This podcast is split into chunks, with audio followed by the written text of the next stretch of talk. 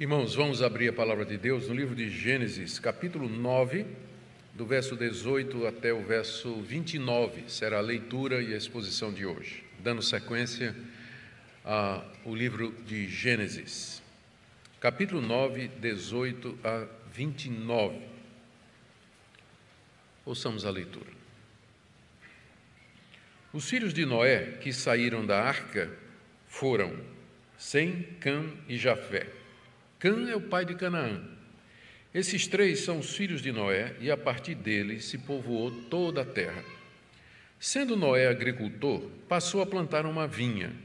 Bebendo do vinho, embriagou-se e ficou nu dentro da sua tenda. Cã, pai de Canaã, vendo a nudez do pai, foi contar isso aos seus dois irmãos, que estavam do lado de fora. Então Sem e Jafé pegaram uma capa, puseram-na sobre os seus próprios ombros e, andando de costas e com os rostos desviados, cobriram a nudez do pai sem que a vissem. Quando Noé despertou do seu vinho, soube que o filho mais moço havia feito. Então disse: Maldito seja Canaã, seja servo dos servos para os seus irmãos. E continuou: Bendito seja o Senhor, Deus de Sem, e Canaã lhe seja servo. Que Deus engrandeça Jafé e que ele habite nas tendas de Sem, e Canaã lhe seja servo. Noé, depois do dilúvio, viveu ainda 350 anos. Todos os dias de Noé foram 950 anos e morreu. Até aqui a leitura da palavra de Deus. Oremos mais uma vez, queridos, pedindo a iluminação do Espírito Santo. Pai, abra os nossos olhos para que vejamos as maravilhas da tua lei, como orou o salmista. Pedimos, nosso Pai, que teu Espírito descubra os olhos do nosso entendimento. Nós queremos entender essa passagem e saber o que, é que ela representa para nós hoje. Nós oramos que o Senhor aplique a cada coração de acordo com a necessidade. Instrui, ó Deus, o teu povo na tua palavra, para a tua glória, para a nossa alegria. Em nome de Jesus. Amém. Queridos, mais, mais do que nunca é preciso nós lembrarmos o contexto em que Moisés escreveu o livro de Gênesis e, na verdade, os demais livros do Pentateuco, os cinco primeiros livros da Bíblia. Nós cremos que Moisés escreveu esses livros durante os 40 anos em que peregrinou pelo deserto, juntamente com os filhos de Israel, depois de terem saído do Egito. Agora ele e os israelitas tinham chegado à terra prometida, estava do outro lado, eles estavam à beira do rio Jordão. E o texto de Deuteronômio nos diz que eles estavam na planície de Moabe, uma planície muito extensa e que ficava de frente com a cidade de Jericó. Atrás deles estava o Egito, onde tinham sido escravos durante 400 anos e haviam sido libertos de lá fazia 40 anos pelo próprio Moisés. E diante deles estava a terra que Deus prometeu que haveria de dar para eles, promessa que foi feita a Abraão, que era o pai da nação israelita. Aquela altura, a terra de Canaã, que eles podiam ver do outro lado do Jordão, era habitada por sete nações mais fortes, mais numerosas, mais poderosas e militarmente mais bem preparadas do que eles eram os heteus, girgazeus, amorreus, cananeus, ferezeus, heveus e jebuseus. Esses povos, eles eram descendentes de Cã, o filho mais moço de Noé, que já foi mencionado no texto várias vezes. E haviam se desviado completamente do Deus de Noé, de tudo aquilo que haviam aprendido através de Noé haviam se tornado idólatras, violentos, imorais e já estavam habitando na terra de Canaã fazia alguns séculos. Agora tinha chegado a hora de Israel, os filhos de Sem, irmão de Canaã, atravessar o rio, iniciar a guerra contra eles, desapossá-los de lá, desalojá-los e tomar posse daquela terra que Deus havia prometido. É por isso que Moisés reúne os israelitas ali em assembleia na planície de Moabe e preparando-os para a guerra, reconta como tudo começou. No princípio Deus criou todas as coisas. Esse é o nosso Deus. Por isso ele pode nos dar essa terra, porque ele é dono de toda a terra. Foi ele que fez. Ele não está cometendo injustiça, ele faz o que ele deseja. Ele conta a história da queda, conta a história da aliança, da promessa que Deus fez da descendência da mulher, fala da linhagem fiel dos setitas, fala do grande dilúvio que aconteceu como castigo de Deus, porque as linhagens se misturaram. E agora ele chega à, história dos filhos de Noé, um episódio particularmente importante para que os israelitas entendessem por que é que Deus estava dando aquela terra que já estava habitada pelos cananeus para eles, e porque Deus haveria de dar a vitória contra aquelas nações mais numerosas e mais fortes. Lembrando que sempre o alvo de Moisés é realinhar o pensamento dos israelitas, a visão de Deus da história, do mundo, do homem, da redenção, prepará-los para vencer, para vencer, enfrentar e vencer esses inimigos mais fortes e também preveni-los contra as crenças e os costumes dos cananeus. Daí esses discursos de Moisés diante do povo, como aquelas palavras de encorajamento que o general faz para os seus soldados antes de mandá-los para a guerra. O episódio que nós lemos aqui, que faz parte de tudo que Moisés contou para o povo de Israel, envolve os três filhos de Noé, episódio que vai marcar todo o restante da história da redenção até chegar aquele momento crítico da tomada da terra. Tudo indica que esse episódio aqui que nós lemos, ele aconteceu algum tempo depois que Noé e sua família havia saído da arca. Eles já tinham se estabelecido na terra, eles já tinham se organizado em um clã familiar. Os três filhos de Noé já tinham tido os seus próprios filhos e tinham iniciado uma sociedade agrícola com as famílias morando em tendas e vivendo próximas umas das outras. Vamos ver agora então os cinco pontos que nós temos no texto e que descrevem esse episódio. Primeiro, a relação dos filhos de Noé e sua importância, está aí do verso 18 a 19. Depois, o relato do pecado de Noé, do verso 20 a 21. Depois, a reação dos filhos de Noé diante do pecado do pai, 22 a 23 a profecia que Noé fez, com base na reação dos filhos, de 24 a 27, e o relato da morte de Noé, do verso 28 até o verso 29. Que Deus nos conceda graça para vermos a importância desse texto e aprendermos com ele, trazermos lições preciosas para os nossos dias. Primeiro, Moisés relembra o nome dos três filhos de Noé e a importância deles, verso 18 e 19. Os filhos de Noé que saíram da arca foram Sem, Cã e Jafé. Cã é o pai de Canaã. Esses três são os filhos de Noé e a partir deles se povoou toda a terra. Eles são identificados pela quarta vez. Se você prestou atenção até agora, na exposição de Gênesis, essa é a quarta vez que os filhos de Noé são identificados por nome. Eles são Sem, Cã e Jafé.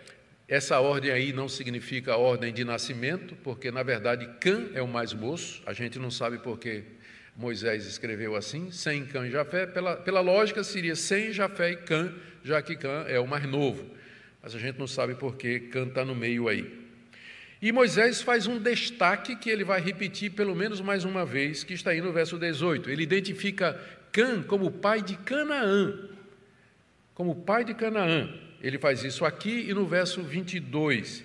E com isso ele antecipa o que é que vai acontecer com Canaã, que é filho de Cã, que vai ser objeto da maldição de Noé mais adiante. Canaã era um dos quatro filhos de Cã. O nome dos quatro filhos aparece no capítulo 10, no verso 6, e são Cuxi, Misraim, Puti e Canaã. Foi através de Cã, o filho mais moço de Noé, que vieram os povos que tinham uma longa história com Israel: os assírios, os egípcios, os filisteus, os babilônicos. Esses povos sempre foram inimigos de Israel e eles são filhos de Cã, são filhos de Cã. Mas foi através de Canaã, filho de Cã, neto de Noé, que vieram os cananeus que agora moravam naquela terra que está diante da nação de Israel. A razão por que se dá tanta ênfase sobre Noé ser o pai de Sem, Cão e Jafé, e também o fato de que Cã é o pai de Canaã, é que desses três vieram todas as pessoas que agora povoavam a terra e povoam até o dia de hoje. Todos nós somos descendentes de Noé e de um dos seus três filhos. Os descendentes de Noé, através dos filhos, se espalharam outra vez por toda a terra após o dilúvio e ocuparam toda a região conhecida daquela época, pelo menos até a época de Noé. O capítulo 10, que vem na sequência, é chamado a Tábua das Nações. Nós temos, vamos ver em detalhe para onde esses povos foram e algumas características bem interessantes a respeito de cada um deles. Mas agora o que nos interessa é esse episódio que foca no pecado de Noé, que é narrado em seguida após a descrição dos seus três, três filhos, 20 a 21. Sendo Noé agricultor, passou a plantar uma vinha. Bebendo do vinho, embriagou-se e ficou nu dentro de sua tenda. Palavras breves, dois versículos curtos, mas descrevem uma tragédia, uma mancha no caráter desse homem de Deus, esse homem piedoso, escolhido por Deus e entre toda aquela geração, era o único justo e temente a Deus, mas agora essa mancha no, na sua vida, na sua reputação. Já diz aí o texto que Noé passou a plantar uma vinha. Já fazia algum tempo que eles tinham saído da arca. E é, Noé é o primeiro a fazer isso no mundo novo. E era natural, porque o texto diz que ele era um homem da terra, ele era agricultor. E a terra já estava pronta para a semeadura e para a colheita, tudo tinha voltado ao normal. Deus tinha dado frutos, folhas e grãos como parte essencial da alimentação deles, além da permissão de comer carne de animal. Portanto, era perfeitamente natural que Noé plantasse uvas, porque ele era agricultor antes mesmo do dilúvio. Era essa a sua profissão, era assim que ele ia ganhar o sustento para si e para sua família. Mas o verso 21 nos diz que ele fez vinho e ficou embriagado. É a primeira vez que o vinho é mencionado na Bíblia, é exatamente aqui. Não sabemos se ele já era conhecido antes do dilúvio. O mais provável é que sim, e que Noé sabia como fazer vinho quando entrou na arca, e que agora ele se torna o primeiro a fazer isso no mundo novo. Deus não tinha proibido que Noé e seus descendentes fizessem vinho a partir das uvas. Na verdade, Deus tinha entregue a eles todas as frutas, frutos, grãos e plantas ao homem, inclusive as uvas. O fato de Deus ter feito isso, entregado tudo a Noé, inclusive uvas, não quer dizer que Noé poderia abusar das coisas boas, que é exatamente o que ele fez aqui. Ele fez vinho, ele se embriaga com seu vinho, talvez durante a festa das colheitas ou durante ah, o tempo do ano em que eles se reuniam para tirar o fruto da terra, talvez aquela celebração da família. O fato é que Noé, depois de ter feito o vinho, bebe demais e fica completamente bêbado. E, como eu disse, é uma mancha triste no caráter desse homem piedoso, cheio de fé e temor a Deus. Uma coisa eu peço a Deus, que eu possa terminar bem. Não é só começar, mas é terminar bem. Não são poucos os homens de Deus que na velhice eles cometem alguma coisa que traz alguma mancha a toda uma história de serviço e de ministério. Que Deus nos preserve e nos guarde. Não podemos deixar de ver o paralelo, não é? Assim como Adão caiu, o outro Adão caiu também. E é interessante que em ambos os casos foi comida foi fruto. Não é? Adão, você não pode comer dessa árvore. E Noé comeu. E deu no que deu. Ficou completamente bêbado. E diz o texto aqui que ele procede de maneira dissoluta e irresponsável. Embriagou-se e ficou nu dentro da sua tenda. Eles moravam em tendas àquela altura, embora não foram os da linhagem de Sete que inventaram as tendas. Não é? Noé era um setita, era da linhagem de Sete.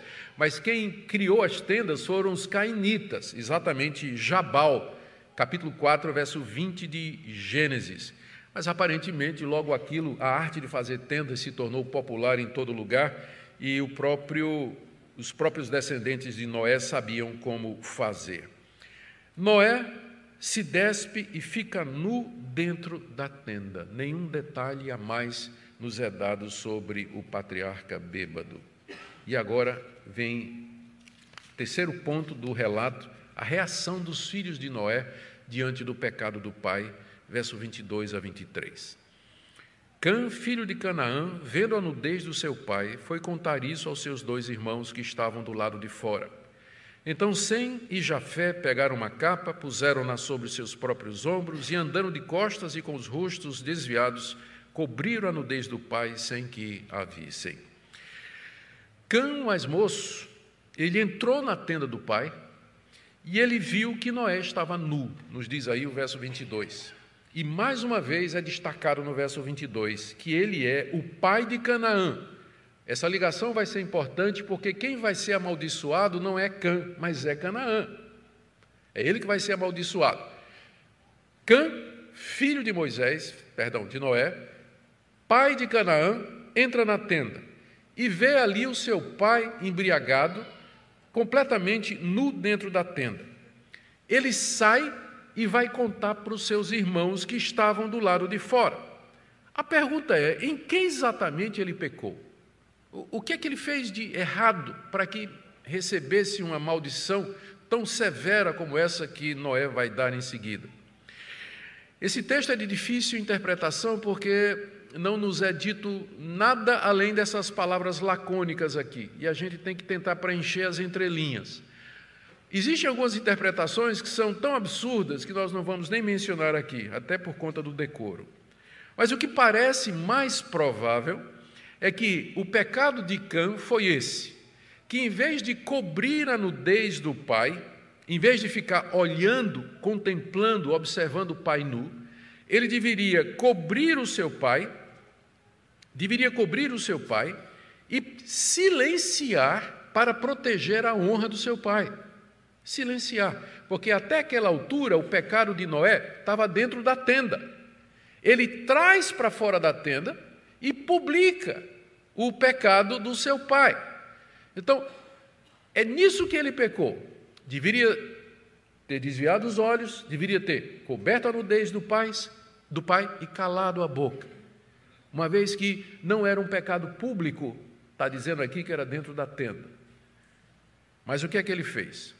ele zombou, provavelmente, ele zomba, escarnece do pai bêbado, humilha o pai e queria envolver os irmãos nisso. Quando ele vai contar aos irmãos, é do tipo assim: rapaz, vem ver, vem ver como é que papai está. Olha lá, que velho mais maluco, olha o que, que ele está fazendo lá, pelado no meio da tenda. Ha, ha, ha. Talvez essa foi a atitude dele. Só isso justifica a severidade do que vem em seguida, que nós lemos aí. Os seus irmãos, ao contrário, ao terem a notícia do que tinha acontecido, eles tomaram a providência para entrar na tenda sem olhar a nudez do pai.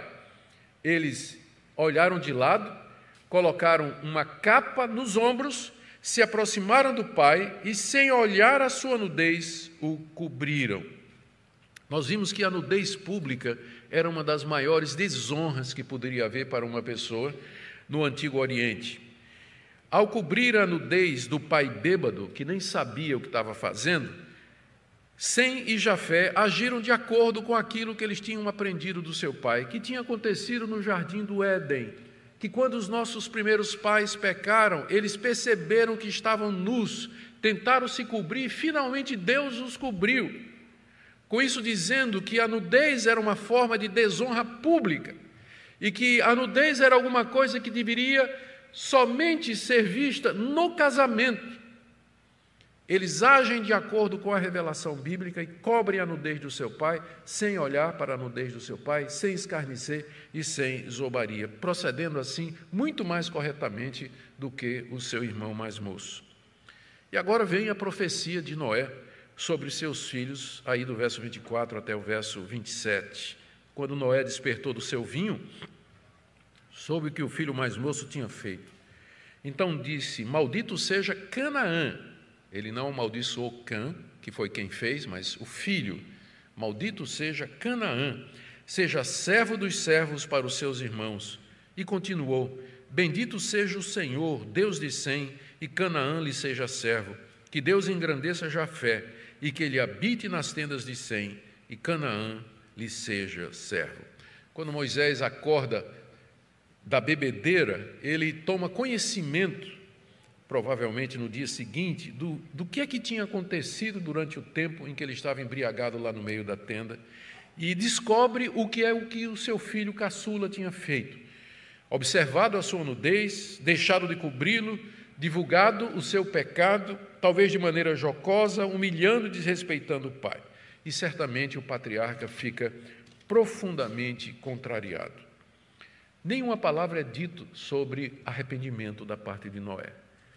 De que ele se arrependeu, de que ele pediu perdão a Deus, porque o, o texto, Moisés aqui, é provável que isso tenha acontecido, nós não sabemos, mas o texto foca agora em Canaã, em Sem, Cão e Jafé, por conta da, do, do, do, fluir da história, porque o próximo passo na narrativa da história da salvação é ver como esses povos se espalharam ocupando toda a terra, dando origem mais tarde à guerra de Israel contra os cananeus, que é o ponto central, nós vamos ver do livro de, de Êxodo, que vem em sequência. Por isso que o foco é sobre a profecia que Noé pronuncia sobre os seus filhos. Ele começa amaldiçoando a Canaã, filho de Cano, verso 25. E a pergunta é: por que o neto e não o filho que tinha feito isso? Mais uma vez, a resposta não parece muito clara, mas nós podemos deduzir duas coisas. Primeiro, assim como Cã era seu filho mais moço, Canaã era o filho mais moço de Cã. Então, Daí era como se Noé tivesse dito: é, Esse pecado você cometeu, meu filho, como sendo meu filho mais novo. Então eu vou amaldiçoar o seu filho mais novo por conta do que você fez. A outra razão, talvez, é que Canaã, lembra que nós dissemos que era importante que situemos esse texto algum tempo depois que eles saíram da arca, quando então os filhos já tinham nascido, Canaã já tinha nascido, ele era, eh, na verdade, eh, Cã já tinha tido quatro filhos.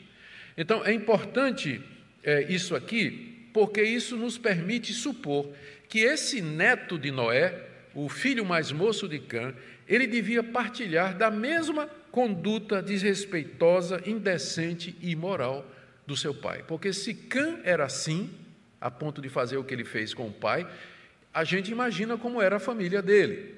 E então Canaã é que recebe toda a carga por representar a descendência de Cam, uma descendência imoral, desrespeitosa, que vai se tornar muito pior, como veremos mais para frente.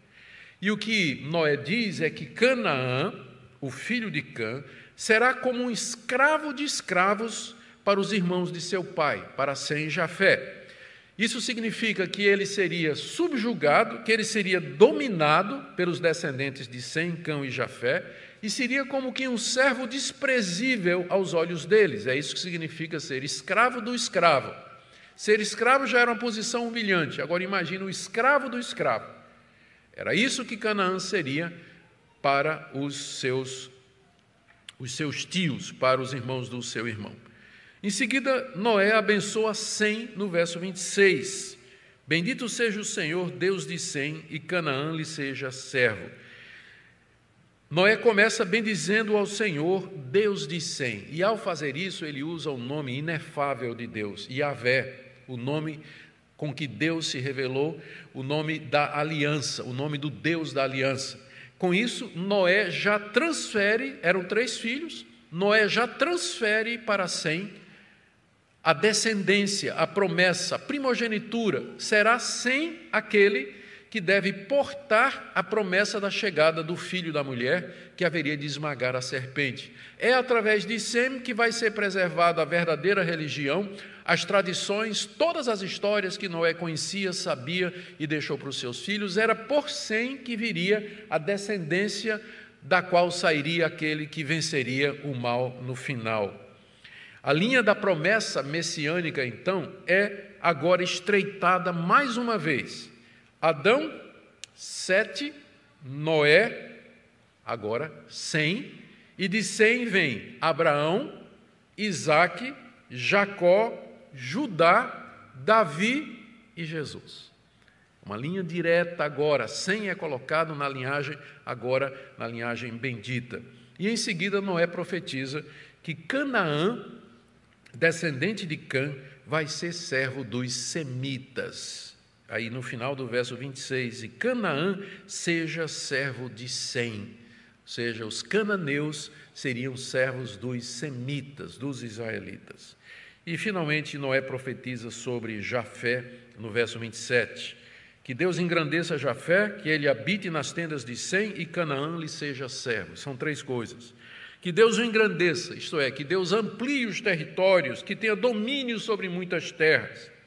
Segundo, que ele habite nas tendas de Sem, ou seja, que seus descendentes venham morar nos acampamentos de Sem, que compartilhem da prosperidade e da bênção que Noé colocou sobre o seu filho mais velho.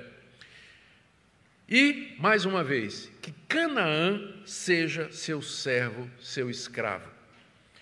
Como as palavras de Noé se cumpriram?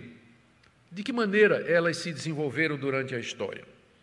Primeiro, com relação a Canaã, filho de Cã. Canaã, como já dissemos, ele foi o pai de todos os cananeus, daqueles sete povos que habitavam na terra de Canaã, que Deus tinha dado por herança a Abraão. E na época de Moisés eram sete povos, já ali a relação deles. Eram mais numerosos, mais poderosos, mais fortes do que os israelitas. Contudo, os israelitas entraram na terra prometida, sob a liderança de Josué, subjugaram, conquistaram e escravizaram os cananeus. Os que eles não destruíram tornaram seus servos.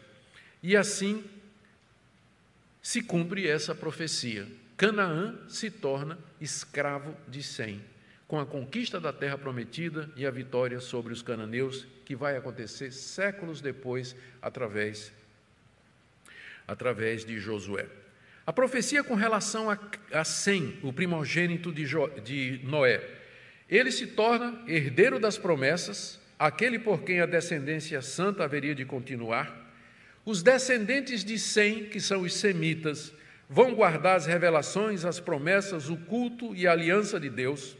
Eles de fato conquistaram Canaã, subjugaram os cananeus, descendentes de Canaã, e deles veio os patriarcas Davi até chegar em Jesus, em Jesus Cristo. E sobre Jafé, a profecia de que ele habitaria nas tendas de Sem. A gente não tem certeza como se cumpriu historicamente, porque os jafitas filhos de Jafé, eles ocuparam a região da Ásia Menor e da Europa, hoje conhecida como Europa, e nunca tiveram muito contato com os semitas. Até que um semita foi lá pregar o evangelho para eles, chamado Saulo de Tarso. A Europa e a Ásia Menor foi a região onde Paulo realizou as suas três viagens missionárias e os jafitas vieram para as tendas de Sem. Eles foram abrigados na igreja, os gentios, a entrada dos gentios na igreja é o cumprimento dessa profecia de Noé sobre seu filho Jafé, que um dia ele habitaria nas tendas de Sem. Terminada a profecia, Moisés agora relata, do verso 28 a 29, a morte de Noé. Noé, depois do dilúvio, viveu ainda 350 anos. Todos os dias de Noé foram 950 anos e morreu. Noé, depois desse episódio, ainda viveu o suficiente para ver seus filhos se espalharem pela face da terra. Ele viveu 350 anos depois do dilúvio e morre quando tinha 950 anos de idade. E aqui Moisés fecha a genealogia dos setitas quando ele diz no final do verso 29, e morreu. O último setita, por assim dizer. Isso aqui fecha aquele ciclo de genealogias que Moisés vinha narrando e que tinha terminado no capítulo 5, verso 31, e agora o último é mencionado e ele morre em uma nova etapa, em um novo estágio na história da redenção. Começa com as nações espalhadas pelo mundo todo. É o que veremos na próxima mensagem, o capítulo 10, por onde se espalharam os filhos de Noé. Queridos, o que é que o que é que Moisés queria ensinar aos israelitas aqui? Lembremos o contexto. Primeiro, a origem das nações que agora ocupavam aquela terra que eles deveriam conquistar. No próximo capítulo, capítulo 10, Moisés vai mostrar em detalhes o que aconteceu com os três filhos de Noé. Porque ele quer dar uma visão da história, da geografia e da política, da perspectiva do plano redentor de Deus. Para saber como Deus age, por que ele age e quais são os métodos que Deus emprega. Segunda coisa que Moisés propõe, quer fazer, sem dúvida, é estabelecer uma relação direta entre a identidade dos cananeus que moravam na terra e o comportamento imoral de Cã e Canaã, que são os ancestrais deles. Os israelitas agora, os filhos de Sem, eles iriam morar em meio aos filhos de Canaã, em meio aos cananeus. E como Cã e Canaã, esses cananeus eram maus, idólatras, violentos e imorais. Mas ele e os israelitas, eles eram o povo da aliança, era o povo que Noé abençoou. É o irmão que foi distinguido de entre os três para ser o portador das promessas. Portanto, eles eram diferentes, eles não deveriam viver como os cananeus. Eles deveriam repudiar a cultura dos cananeus, a religião dos cananeus e a maneira deles viverem. Eles não deveriam casar com as filhas dos cananeus, porque isso iria misturar a semente mais uma vez. É por isso que essa história de Noé é tão importante para afirmar a identidade dos israelitas. Vocês são semitas, vocês são descendentes de Sem. Eles são os descendentes de Cã, descendentes de Canaã, que foram amaldiçoados por Deus. Portanto, não se misturem. Vocês vão entrar e vocês vão conquistá-los, vocês vão desarraigá-los. E esse, eu creio que é a terceira razão pela qual Moisés conta essa história de Noé para os israelitas é para dar razão, o motivo pelo qual eles haveriam de ganhar. Porque tinha chegado a hora do castigo de Deus sobre os cananeus. Eles tinham estado já por muito tempo naquela terra uma terra abençoada que mana leite e mel, e tinham poluído a terra com sua detestável idolatria, matando seus filhos em sacrifício aos deuses, violentos, derramando sangue. Deus agora vinha castigar os cananeus e Israel, os semitas, seriam a mão de Deus contra aquelas nações ímpias. E além disso, tinha chegado a hora de cumprir a profecia de Noé. Está claro aqui o que Moisés diz. Deus o Deus de Israel é o Senhor do mundo, é o juiz justo de todos. Ele julga os povos e ele reparte a terra a quem ele quer. Esse é o nosso Deus. E é bom a gente lembrar isso nas eleições. Ele levanta e ele derruba.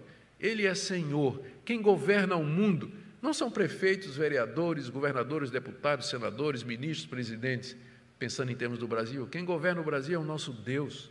E Ele está conduzindo a história conforme o seu querer e a sua vontade. Eu quero terminar com algumas aplicações práticas para nós aqui. Em termos práticos, o que é que isso pode nos trazer? Primeiro, uma palavrinha para você que está aqui nessa manhã, ou você que está nos seguindo pela internet, e que tem uma visão otimista da natureza humana. Eu sei que é muito popular isso. Tanto é que proliferam aqueles que, de alguma maneira, querem incentivar os outros ao crescimento com base no, na força interior. Você consegue, olhe para dentro de você. Né? Há, uma, há uma, a bondade dentro de você, né? você pode se superar, tudo que você precisa está dentro de você. Libere o seu homem interior. A Bíblia tem uma visão exatamente oposta dessa visão é, humanista, iluminista, racionalista do homem, de que o homem é bom intrinsecamente e que ele tem todos os recursos dentro dele para se superar ah, e vencer e avançar. A Bíblia, na verdade, ela é muito realista a respeito da natureza humana. Noé é mais um exemplo de como o pecado corrompeu a raça humana.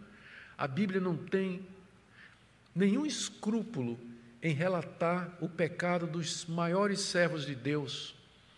Noé, grande servo de Deus, pecou. Moisés, grande servo de Deus, vai pecar também. Abraão pecou. Davi adulterou e assassinou. A Bíblia não esconde a realidade de quanto o pecado corrompeu a raça humana. E você e eu somos descendentes. Nós herdamos essa natureza pecaminosa herdamos essa natureza pecaminosa, a inclinação do nosso coração, da nossa mente, dos desejos que nós temos, sempre é contra Deus. E se não houver a graça de Deus, a interferência desse Deus maravilhoso em nossa vida, nós seremos levados ao pecado, à transgressão, a violar os mandamentos de Deus e finalmente recebermos o justo castigo. Nós carecemos de Cristo, nós carecemos da sua redenção, carecemos do seu perdão e do poder do Espírito Santo para viver aqui nesse mundo. Também uma palavrinha para nós, nós que estamos aqui nessa manhã e que não vemos qualquer problema em beber vinho ou outra bebida alcoólica. De fato, não existe uma proibição na Bíblia. Entretanto, a Bíblia é muito clara quando ela fala dos perigos da embriaguez e quando fala das consequências da falta de moderação. Aqui você tem esse homem de Deus, o único justo na sua geração, que cai exatamente nesse ponto. Ele abusou do vinho. Ele abusou do vinho. E toda vez que uma pessoa abusa do vinho, as consequências vêm. Desde ficar nu na frente dos outros, praticando a imoralidade, ou dizer coisas das quais a pessoa vai se arrepender depois, destruir relacionamentos e trazer uma mancha sobre o caráter.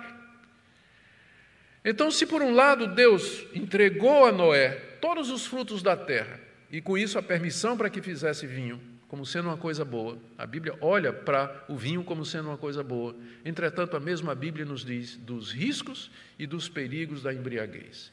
E aqui eu trago uma palavra para nós, palavra de advertência, moderação. Por isso que algumas pessoas preferem abstinência, que seja, sigam esse caminho. Ela não é obrigatória na Bíblia, mas talvez em alguns casos você deveria considerar, se você não tem controle, se você começa a beber e não sabe parar, você bebe demais, você começa a abusar do álcool, do vinho, do que for, e aí então você está numa situação em que vai se colocar em uma posição de vergonha, de embaraço, inclusive para o próprio Evangelho. Também uma palavrinha aqui a respeito da, da nudez. Veja a seriedade como Deus trata a nudez humana. Ela foi reservada somente para o casamento. Pornografia, em todas as suas formas, é uma afronta à dignidade e à honra da raça humana que foi feita à imagem e semelhança de Deus. Esse texto deixa claro como Deus olha essa questão da nudez humana, com seriedade, a ponto de lançar essa maldição sobre alguém que viu, se deleitou, explorou e divulgou. Podemos dizer que Cana, Can é o pai da pornografia. É? Ele é o primeiro a que a Bíblia diz que teve, viu, contemplou e saiu para divulgar. É o início da indústria pornográfica aqui e que tem atingido tantas pessoas. E como isso é sério, como isso é sério. Também uma palavrinha para você, jovem, que tem pais que não andam nos caminhos de Deus. Você pode estar se perguntando aqui, não é? Pastor, como é que eu faço? Eu tenho um pai que ele é muito pior do que Noé e faz coisas terríveis. E qual, qual deve ser a minha situação? Eu creio que o texto ensina o seguinte: você não precisa concordar com os atos e palavras dos seus pais. Contudo, você sempre deve tratá-los com respeito e com honra, e no que for possível, proteger a honra deles. Ore por eles e, quando possível, dê um bom testemunho de Cristo Jesus. Mas o fato de que seu pai peca, erra, comete erros grosseiros ou sua mãe, isso não lhe dá o direito, como filho, de desrespeitá-los ou de tratá-los mal. Mas ore por eles. Quando puder, fale como um filho ao pai, com carinho, com amor e com respeito. E quem sabe Deus pode usar você para abençoar a sua vida. Por último, queridos, agradeçamos, agradeçamos a Deus por essas coisas que o texto nos fala que você foi recebido nas tendas de Sem. Nós somos gentios, nós fomos recebidos nas tendas dos semitas. O evangelho nasce entre os judeus, Jesus era judeu, o Antigo Testamento é todo judaico, a promessa foi dada aos judeus e nós somos recebidos nas tendas deles. Graças a Deus por isso. Louve a Deus que você pode fazer parte da igreja de Cristo Jesus. Também louve a Deus porque ele cumpriu fielmente as palavras que Noé falou. A profecia de Noé, inspirado pelo Espírito Santo.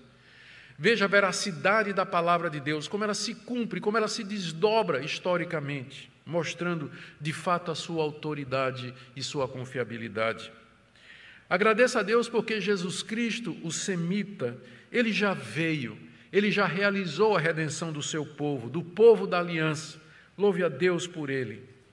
E vivamos, queridos, para o louvor e adoração do nosso Senhor e Salvador Jesus Cristo aqui no mundo. Ele que é o cumprimento de toda essa história. Tudo isso aqui vai desaguar naquele dia em que lá na cruz do Calvário ele se oferece pelos pecados do seu povo, ressuscitando em seguida e assumindo o trono do universo. A ele, portanto, toda a glória. Amém. Fiquemos de pé, queridos, e vamos orar, encerrando assim o nosso culto nessa manhã.